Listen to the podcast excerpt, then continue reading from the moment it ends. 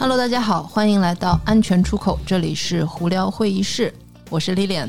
毛毛，我是老段，宇哥，今天又回到我们听众投稿，听众投稿，传统异能，嗯，今天这个是前任投稿系列啊，我们之前已经做了两期，有兴趣的听众如果是第一次听到我们这个节目，可以倒回去听一和二，然后我们今天这个是前任三系列，前任三，嗯，好，这这个故事也很精彩啊，先说第一个吧，嗯，好，第一个，第一个我们来让毛毛来给大家。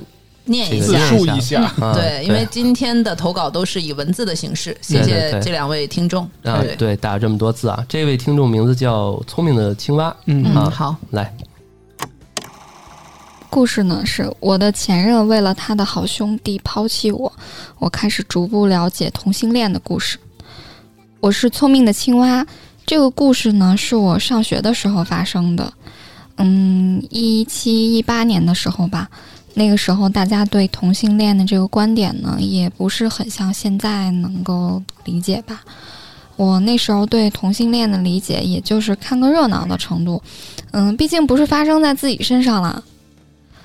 嗯，故事大概是在我上学的时候，那学校里面有学生会，我是学生会部门的一个小部长，那肯定会是有手下一些部员是自己部门的，然后其中有一个男部员，我们就叫他小 A。嗯，我跟小 A 玩的挺好的呀。他从这个进部门开始啊，我就呃开始带着他一起去执行部门里面的工作，然后吃饭呀、上课啊什么的也都在一起。他呢就是长得瘦瘦高高、白白净净的，但很奇怪的是，他虽然是男生，但是我对他就是没有一点就是男女之间的那种情情爱爱呀那些东西。然后小 A 还跟我说过什么，他想跟女孩谈谈恋爱什么之类的，但是他中间也谈过一些。那个女孩后来还找我说过，小 A 是不是喜不喜欢他呀？他俩都没有什么亲密的举动之类的，吃吃饭呀，连手都没有牵过。那之后，这个女孩自然而然的就跟小 A 分手了。我看小 A 也不是那么难过，我就适当性的安慰安慰他。直到后来呢？又有一个男孩加入了我的部门，我们就叫他小 Z 吧。小 Z 这个男孩呢，我们俩是一个地方的，所以聊天什么的呢，就是挺有一种亲切感的。然后小 Z 这个人吧，就是比较活泼开朗，就很快跟部门旁所有的人就打成一片了，当然也包括小 A。之后呢，我就跟小 A、小 Z 我们三个人经常一起在校园里面进进出出的。然后之后我就觉得小 Z 这个男孩真好，真不错。我要是能跟他谈一个恋爱，那就太好了。之后呢，我就在微信上跟小 Z 表白了，然后小 Z 当即秒回，他说他也想跟我表白，只不过是在周五团建的时候，趁着酒劲儿要跟我表白。但是我已经主动出击了呢，我们俩就顺理成章的就这么在一起了。然后在团建的时候就什么都挺好的，就是除了小 A，他好像跟其他人都不太一样。我当时也没有那么的在意小 A 的看法，因为当时就是陷入谈恋爱里面了，就也管不了那么多了嘛。那就在之后有一次，不是放假之后都回家了吗？我有一天跟小 Z 发消息，他不回我，他说他在跟他的好朋友打游戏。我就有点生气了，然后小 Z 就向我抱怨说：“我跟我朋友打游戏而已，你不要管我这么多。”再然后之后呢，我就发现我跟小 Z 的关系就没有之前那么亲密了，相反，他倒是跟小 A 一起成双入对的。那我心里就挺不是滋味的，我想着我才是正牌的女朋友啊，你跟小 A 你们俩都是男孩，带着我，我是你正牌的女朋友，干什么带着我都不行吗？然后那一天，我就趁着小 Z 不在的空档去质问小 A。我问他：“我说你干嘛？就是天天缠着我的男朋友呀？难不成你喜欢他吗？”其实我是一个开玩笑的语气，但是没想到小 A 就是瞬间也不嬉皮笑脸了，就突然变得很认真。他说：“对呀，我就是喜欢小 Z，你能拿我怎么办？我看你俩的感情也不是很好，否则我怎么就是一两句话就能让小 Z 不理你了呀？”我我当时脑袋里面除了疑问，就是带着一些愤怒。再加上小 A 满脸就是挑衅我的语气，哇，这不就是男版的绿茶吗？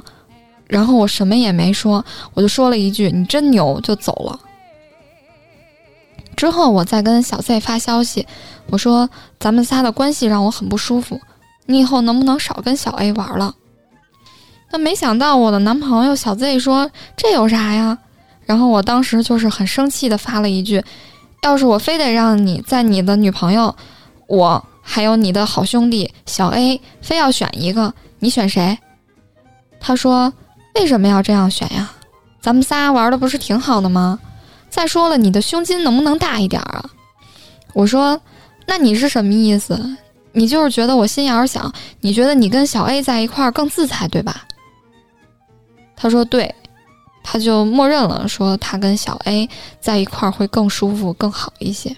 然后我说行，然后我就主动提了分手。之后我们部门的部员跟我说。嗯，你跟小 Z 在因为游戏吵架的时候，小 A 专门跑过去跟小 Z 说：“你女朋友真不好，打游戏还要管你，管得真宽。再说了，你打游戏怎么了？你打游戏又没有什么错。反正就是这种类似的，还有很多，就是小 A 一直在我男朋友旁边吹耳耳旁风，然后我心里就很赌气呀，我就很不相信，我一个女的竟然输给了一个绿茶男。”之后，我就是为了进一步肯定这个小 A 是不是真的喜欢小 Z，小 A 他到底是不是真的同性恋？那天晚上在餐厅的时候，我看见他们俩都坐在那儿吃饭，我就故意走到小 Z 面前，我戴着帽子，小 Z 也戴着帽子，我就走到小 Z 的面前，就是故意我们俩贴贴脸贴得很近，就是旁人都看不见的那种画面，但是只有我们俩知道，我们俩什么都没做。只是在那种两个人都戴着帽子的比较暗的那种环境下，就是相互对视了十秒吧。然后我也不在乎坐在旁边的小 A 是什么样的表情、什么样的状态，就对视了十秒之后我就走了。之后我的朋友告诉我说，看见小 A 用小刀拉自己的手腕啊之类的。我说啊，是什么时候？他说，就是在我跟小 Z 对视完之后，前后不超过五分钟。然后小 Z 的一些室友吧，知道我跟小 Z 分手之后，说我其实应该早就提醒你的，那个小 A 不正常，因为这个小 A 老来我们寝室跟小 Z 睡在同一张床上，然后他俩还经常就是用手去互相摸对方的身体，当然是每次都是小 A 先开头。哇，我当时听到这些，我就是直接崩溃了的态度，就一整个大崩溃，好吗？就好像是他在跟我谈恋爱之前，他不知道他是个同性恋；他跟我谈完对象之后，他觉得他自己是个同性恋一样，还是那个小 A 那个男绿茶勾搭的他，然后他俩就一拍即合，就好像他俩是灵魂伴侣，我就是一个误会，我就像一个小丑一样。但咱就是说，事情就已经过了两三年了吧。我觉得我一辈子都不会忘记这个事情，好像到最后他俩尝试过谈了谈，但是小 Z 呢又接受不了大众的目光，还是跟小 A 分手了。但是也因为小 A 这个事儿呢，我就也是逐步开始了解了同性恋的这个事情。我从刚开始的不理解到同情，到理解，我就觉得同性恋挺美好的。但是呢，撬别人的男朋友就不好了呢。虽然到最后我就成了一种看官的态度，但是他们两个到最后都没有发展，也没成。我身为看官的态度，还挺为他俩唏嘘的。哎，结束了。嗯，谢谢毛毛精彩的阅读。哎呦，这听众一定是听我们节目的，因为他说咱就是说 呀。嗯，是对两位男士采访一下，什么感觉？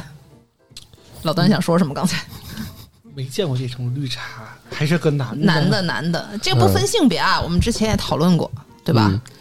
呃，我们我台其实之前没涉及过到 LGBT 这个群体这类似的这种话题，嗯，对吧？这个正好就是这个这次投稿，嗯，我觉得我们可以不不太说就是这个话题去延伸，因为这可能不是我们这个重点。我觉得重点不是重点，这不是重点，是说我们就是当你。觉得不太对劲的时候，嗯啊，你到底该怎么做？怎么处理这个？怎么处理？然后，嗯，就就是因为我感觉他们，你就说是成就了他们，我觉得也是一种感，也是一种挺好的感觉吧。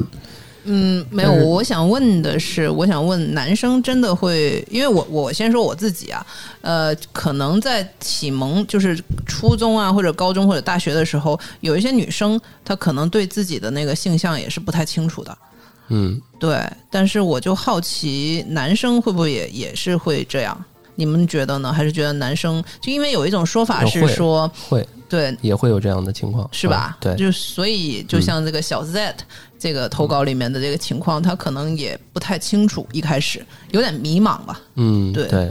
所以其实他俩刚在一起的时候，这个听众跟这小 Z 在刚在一起的时候，好像貌似也没有说多么轰轰烈烈，嗯甚至什么感情啊、什么身体啊什么的，好像接触的也不是特别多。嗯，但是小 A 是明确自己知道自己是喜欢男生的，对，对，嗯。小 A 是唯一一个在感情这三个人的感情里头带有明确目标的人，嗯，个人认为，也是也是，嗯。对，而且其实看他的投稿，他说学生部嘛，应该是一个大学生，嗯，对，是大还是一个，比较年纪轻轻的这么一个状态。对，可能对于这个很多自事情自己都把握不住或者不准，嗯。嗯，对于各种新鲜感会有这种刺激的尝试也好，嗯都会有这种东西。当你可能未来遇到的坑多了，也不是说一定要遇到这种坑啊，或者说明确自己的目标之后，可能你会发现，嗯，尤其我们这个投稿的这位女生啊，你可能其实你们俩就算没有这个小 A 的出现，你你们俩可能关系我看也有很多矛盾，也有很多矛盾的点，呃，也未必是一个很好的一个结局吧，是这种状态。嗯嗯，就是各有各的问题，然后也要区分去看待。嗯嗯对，但是还是感谢这个青蛙给我们这个投稿，因为我自己的感觉是，你把这些写下来，或者是投给我们之后，呃，自己心理上的负担会轻一点。哎，我我是有这种感觉。我有一点儿是非常的觉得他做的非常好，或者说非常认可他的行为。我觉得他很不容易，是因为他后面写到说，他从不理解嗯，到理解到同情这个同性恋这个群体，群体。嗯。对。我觉得他能够放下他的一个呃受到的伤痛跟一些呃偏见嗯，他没有成见，带着憎恨，或者对对是带着他偏见，对。他能够用心去了解、去去同情、去去包容、去理解，我觉得嗯。是一个非常好的行为。对，对，嗯而且我还挺能理解他的，因为他在被一个其他的绿茶，然后撬了自己的男朋友，而且这个人是个男生，嗯还不是女生。嗯对他，是他也没有去做一些报复啊之类的，或者自己一直气呀、怎样。而且其实就是对方给她的理由是什么？就是打扰她打游戏这种东西。嗯，这个女生确实没有任何的错误啊，这个要坚持自己的观点。他还是比较冷静的，他面对挑衅，他也没有做出什么过激的行为。对他马上就说行，那咱就分手。对嗯，对对对对，我觉得还是。还是挺，不错，而且挺拎得你的你的清的一个女孩思思想是对的啊，不要受这对狗男男的这个 这个影响啊，他们 哎呀，你小心点儿啊！小是事情已经啊过去了，嗯就是证明青蛙也就真正放下了。我们都很赞赏青蛙的态度。对对对，对对，也感谢他给我们投稿这。小 Z 应该不是同性恋，他应该是双性恋啊，应该。嗯，或者是一个比较模糊的，所以就像我们刚才问你嘛，嗯。每个人不一样，有的人他不太清楚，或者是对我有个朋友也是个女生，嗯。那因为长得比较帅也好，嗯。或者长得比较漂亮也好，嗯。也有其他的女生去追她。嗯，对，然后她当时就想，那我是不是也可以试一下？试一下我是不是啊？对她想看一下自己到底是不是，然后谈了一阵子以后，发现不行，发现是个直的对对。自己接受不了，嗯对，还是喜欢男人。嗯，然后结果跟那个女生说了分手以后，还被那个女生骂，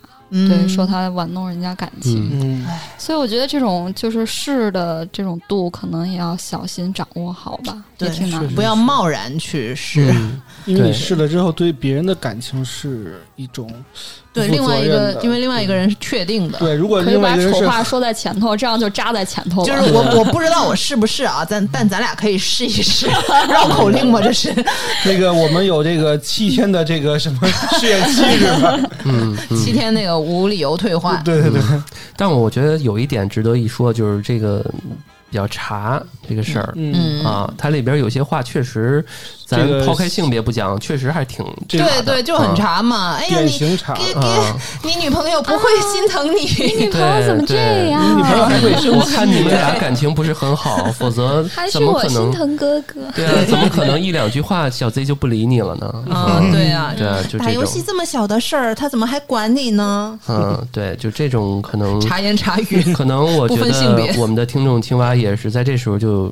嗯也就下头了，心灰意冷啊。我觉得如果他真的不下头，或者是怎么着，可能这个气氛值什么的会更更重一点，对，对吧？对但是又越是这样，可能就释怀了。对啊对对，哎，又查又感觉也没那么喜欢了。之后，是的，而且你遇到这个事情之后，其实自己的心理伤害还会缓和一些。感觉他已经走出来了，所对，以相比你投稿。对，相比你真的非常爱一个人特别深之后的那种嗯痛苦，嗯这个还还好。我们听众投稿的质量太高了，都不需要我们说什么，嗯都对都是自己，一般都是一个很完整的，自己都知道这事儿最后怎么样他样。很明确，很明确。是的，是的嗯，好的。嗯，那我们第一个投稿就先到这儿，我们接下来放另外一个投稿。大概十年前，我通过交友网站认识了一个妹子，还挺喜欢的。见面之后呢，我也希望能够跟她继续接触接触。但是妹子其实已经跟我很明确了，我不是她的菜，所以希望还是以朋友的身份啊相互相处。后面的日子，其实大家相安无事，各有各的生活。有时候我们两个会发个微信，因为我们两个都很喜欢摄影，所以有时候呢也会聊一聊摄影的故事。妹子一直给我的感觉是一种非常成熟、独立、自信的感觉，我也很喜欢。直到有一天我在网上闲逛，不知道怎么的，顺手搜索了一个名字，是他的名字。结果某一条链接直指的是一个不可描述的论坛的一个帖子，帖子标题里有他的名字、学校、专业被做成了关键字，然后内容是几段清晰的视频。以及成系列的图片，我想内容大家也都知道是什么了。当时很震惊，虽然之前聊天里他也会透露出很多自己的性经历，但是第一次看到如此多直白的内容，确实超出了我的认知。这还是身边人，是我一直很执念的那个妹子。我第一时间截了张图问她：“这是不是你啊？”她非常震惊跟气愤，表示这确实是她本人没错。而且视频跟照片是前任拍的，真的没有想到会被传到网上，而且会被恶意做成关键词。我问他要做什么，他说要走法律，要起诉前任。几天之后，我问他你进展如何了，他情绪非常低落，表示前任早就已经出国，而且换了国籍，法律程序应该是没有办法继续了。而且前任跟他是同学，其实视频已经在同学圈里传阅了无数次。包括他的密友在内，都知道，但是没有人告诉过他。最后发现这个的，竟然是我这个外人。这件事对他影响很大，因为这件事情我也没有什么可帮忙的，所以后来联系的也不多。但是从他朋友圈里头，我可以发现，他的性格发生了很大的改变，已经不像之前那么阳光自信了，而且工作也都换了，之前的工作很不错呢。几年之后，我问他：“你最近怎么样？”他说：“之前有两个快结婚的男朋友，都是因为的视视频的事情的黄了。讲完了，讲完了是一个挺悲伤的故事啊。其实我们的听众，我在读完之后，我认为他是站立在一个第三者的角度来看了这个整个的事情，只不过他正好是一个发现者。对，我我就是感觉非常生气，看完嗯这个投稿，因为首先这个是一个法律问题。嗯我我确实是因为了这个投稿，我去问了我的律师朋友，嗯，怎样去能够给他呃一个合理的一个解决。嗯所以我这位律师朋友也很帮忙。我们在最后会放一段他的一个专业的一个介绍，哦，就是在法律的问题上怎样去解决这个事儿。嗯然后大概也说了一下，他这个事儿吧，难度就是这个人是换了国籍，嗯而且人也在国外，嗯可能这个就是追查的难度。但我也咨询了他，我说，哎，那那个某凡不是也是外国人吗？但是他在中国境内犯了法，也是可以抓的。然后他就说，对，当时他人在当时他人在国内，啊我就说那可以把那个人给，也不是引渡，诱诱回来，哦引诱回来。他说那也是可以的，就是这个是一条思路了。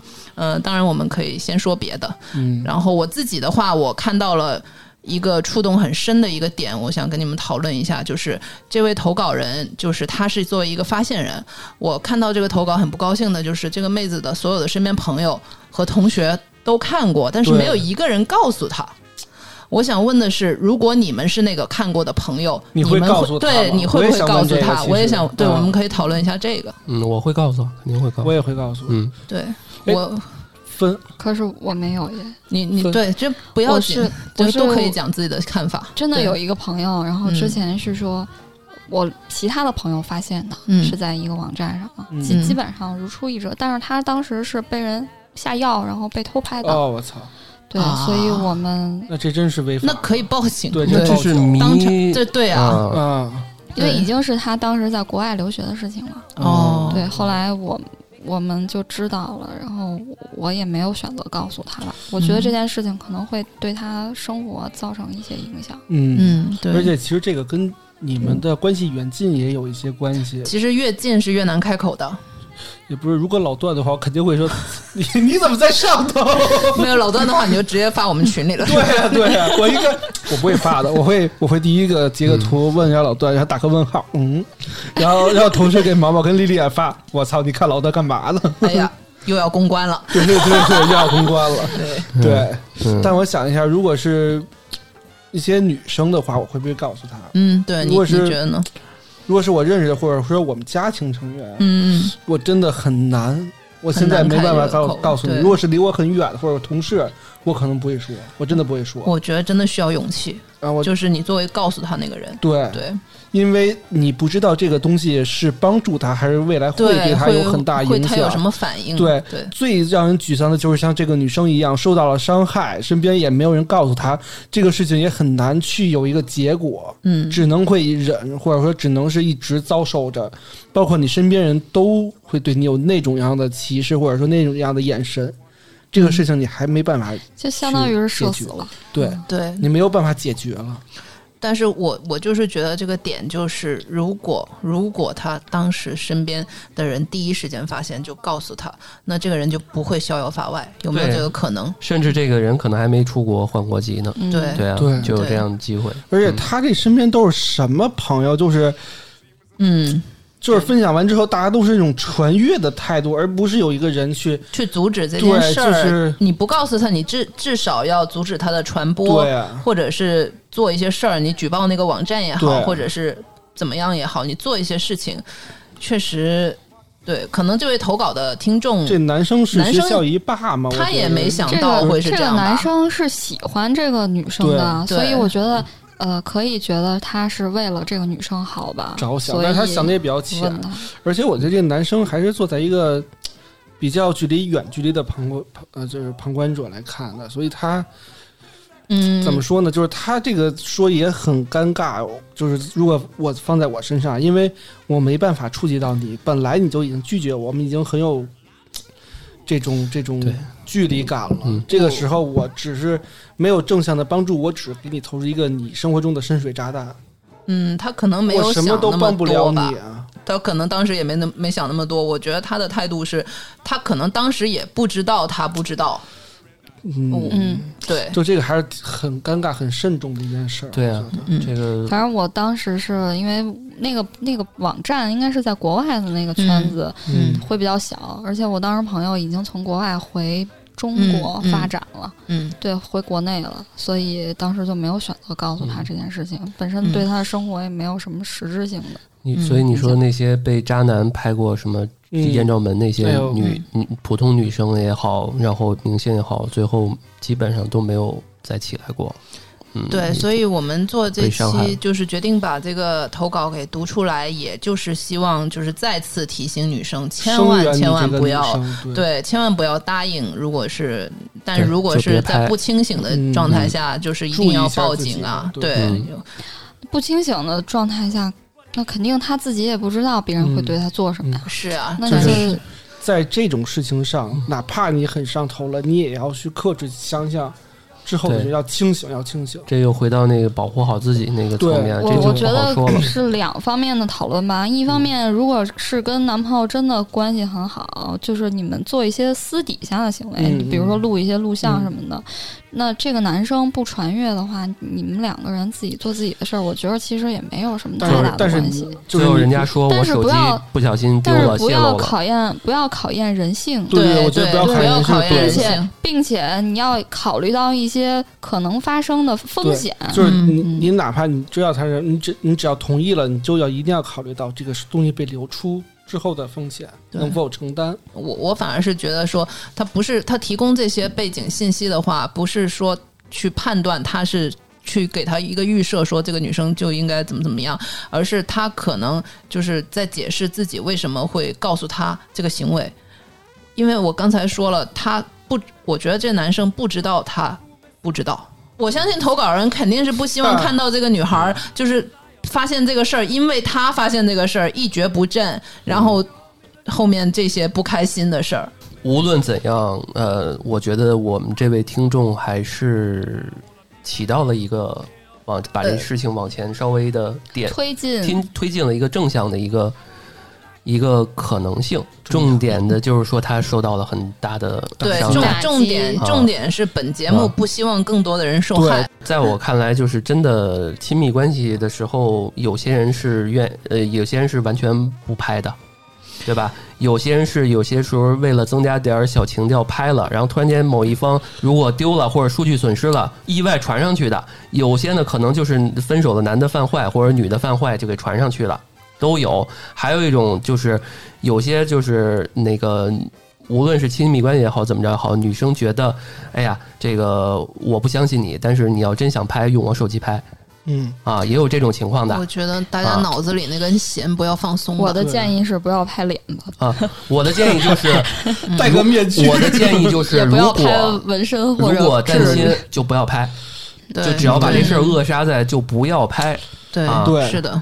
对，啊而且我我觉得就是这样，就是像我们刚才不断强调，你不要高估人性，你人的一个想法和状态永远都是流动的。对，这一秒我想跟你录节目，下一秒我就不想了。他当时是没有经过大脑，或者说他就没有思考能力，他就是这又回到了我们就是同不同意那一期嘛，就是有一期嗯我们也讨论过，嗯对那个我们最后都是无解。我们做这个节目永远都是给你一些思考。就是你有什么想法是你自己得到的，对我们没有一个准则说你要怎么怎么做。你最后我们说了这么多，你还是要拍，那我们可挡不了你。对，就是我们唯一要说的就是，你想做什么决定的时候，你要承担其后果，而你要能接受就好了。不，最主要的是，我觉得你在承担后果之前，你要正确的评估后果。是，嗯，对只要你能接受，嗯，可以做呀。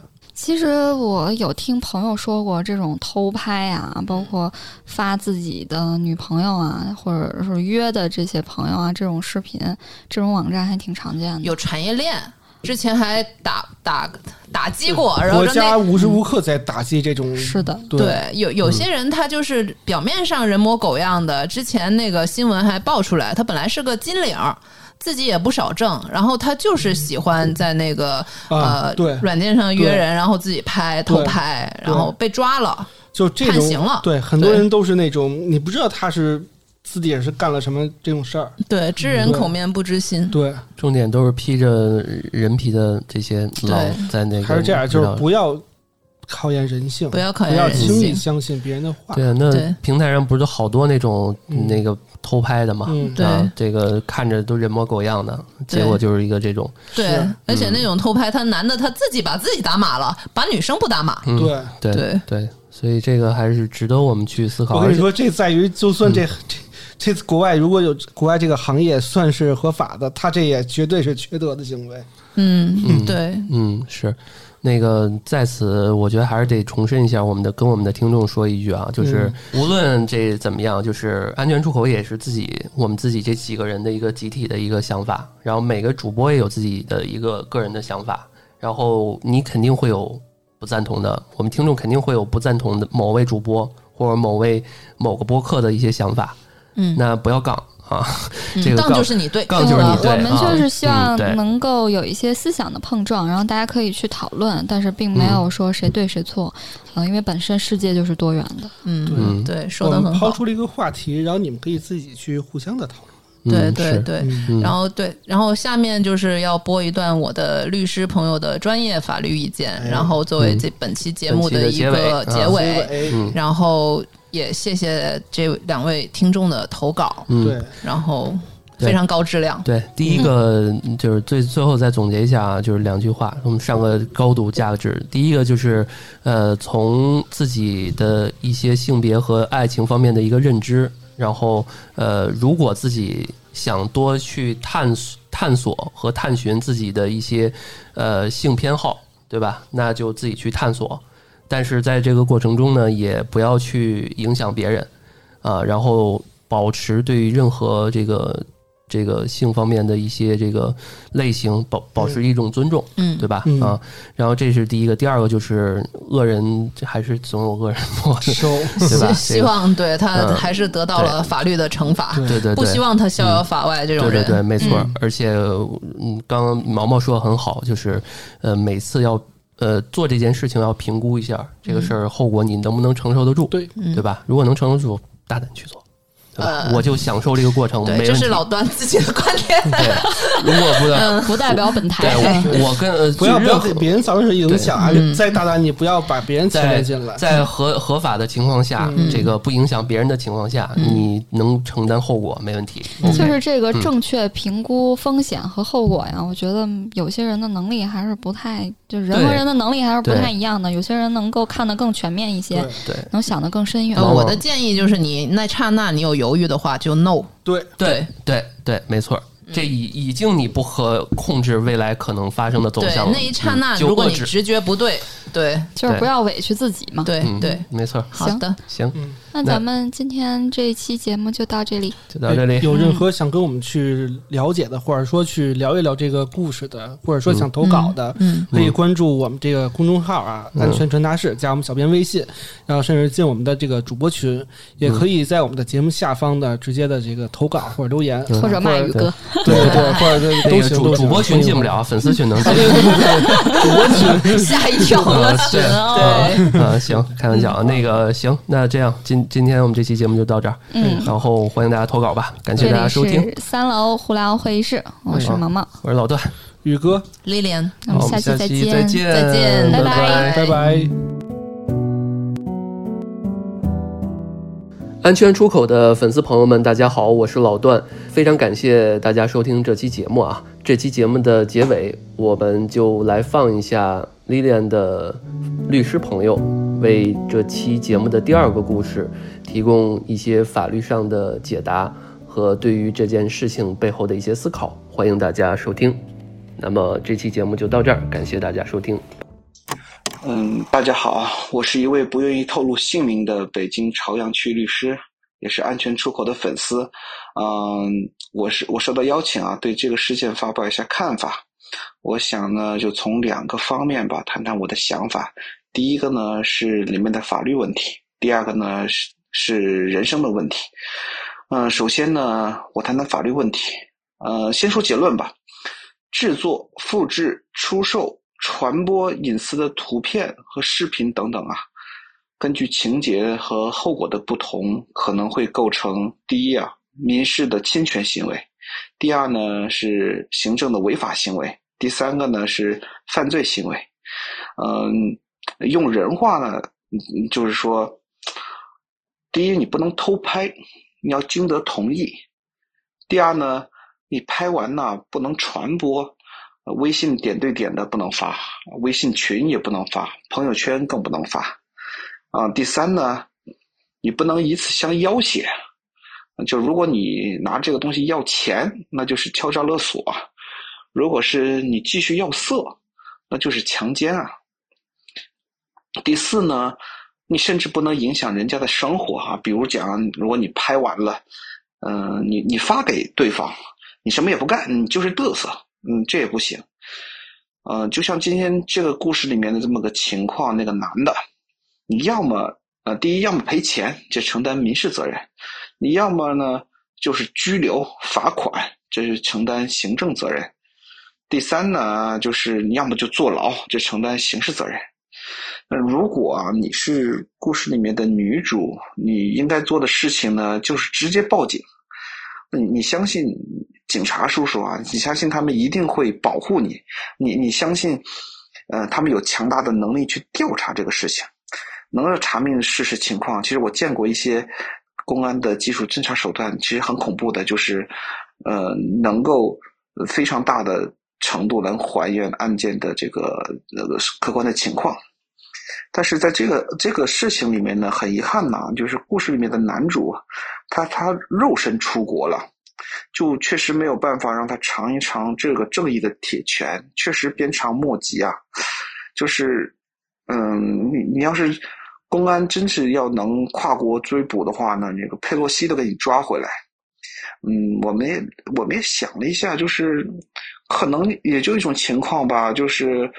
这个女孩就设计把那个男主给骗回来，比如说啊，我又很想你啊，我们能不能再续前缘啊？就是把他骗回来。当他落地啊，到边界的那一刻，就是没有把他抓起来。但是这个呢，存只是存在理论上的可能性啊。所以，所以这个呢，就引出了这个问题的第二个部分，就是人生的问题啊。就是我们法律行内啊，有一句话有一定的道理，就是当你已经要拿起法律武器的时候，你就已经非常弱了。所以呢，我觉得咱们人呐，一定要有几个意识。第一呢，就是你要有风险意识。这个这个故事里面有一个情节，就是这些视频都是女生同意拍的。你你一定要注，一定要知道的一点就是，这个视频的这个图片你拍完了就有泄露的风险。这个前车之鉴还少吗？你比如说，咱们的冠希哥啊，其实大家就不要很傻很天真。你你自己如果做了，你就有可能面对最坏的结果。所谓的那个君子不立于危墙之下，就是告诉你要远离风险。你如果你就是想立于危墙之下，墙倒了压着你啊，你得认。第二个呢，就是要有防范的意识。如如果你你一定要拍啊，就想留存一些美好的回忆，以后慢慢欣赏。你你可以考虑一个换一个方式啊，你比如讲啊，你用自己的手机拍，你别用对方的，你拍到自己的手上手机上呢，这个还在你自己控制的范围之内啊。当然了，也有可能手机密码呀、网盘的密码被破解啊，你的电脑拿去修了之类的，这种情况发生了。然后还有呢，就是你别拍脸啊，对啊，你拍了没拍脸，不就一下子认不出你来嘛？然后第三个呢，就是如果你真的做一些事情，你露出了自己的软肋的时候啊，你一定要有个东西能拿住对方的弱点。你双方互有核威慑的时候呢？对方就不敢乱来了。你要是抱我，我就抱你，看看咱俩谁能承担更坏的结果啊？那第四个呢，就是最重要的，你就要你就要甄别对方的为人呐，一定要甄别，就是你对方得是个人呢，得要脸，所以你你才能够嗯冒险去做这样一一些事情。嗯，刚刚说了第二个意识啊，第三个意识呢，就是。你要有硬刚的意识，就是如果对方一旦做了一些突破底线的事儿，你你你要你要敢去立马报警啊！千万不要心软，你就是硬刚对方，让对方要承担他相应的责任。这样的话，对方才对你可能有所忌惮啊，并且万一出了事儿呢，嗯，你还能让他承担责任。那第四个事情呢，就是你要有摆烂的意识。嗯，就是讲，你万一的万一呀，你那些拍摄的东西已经泄露了啊，不可挽回了。其实不要紧，你互联网的记忆是非常短的。你看这个一刮胜一刮啊，刮刮不断。你你的这件事情可能马上就被冲淡了，不出一个礼拜，没人没有人能够记得你。就算看了，那又怎么样呢？那就是空洞的躯壳啊，不要紧的。就是你想。你你你身边的亲戚朋友看到了怎么办啊？那又怎么样呢？你故事里的女主的朋友，她其实不也装着不知道吗？这其实在，其实是在保护她啊。再说了，嗯，你要善于把尴尬留给别人啊。你你自己不尴尬，尴尬的就是别人。就是，嗯，要把把尴尬留给对方，你自己不要觉得这个是什么特别了不得的事儿。嗯，真的要是有人嘴贱调侃你啊。那老子就是破鞋，那你也得不到，穿不上，穿不起，对吧？人家人家苍井空苍老师不也幸福着呢吗？一点事没有啊，其实没事儿。嗯，行吧，我就瞎聊在这儿啊，回见了你妹。从生物学的角度来说，人就是直立行走无毛动物而已。但是在我看来，人就像一封不知道从哪儿发出，又不知道发往何方的电子邮件，就是这些电子邮件组成了一个复杂的人类世界。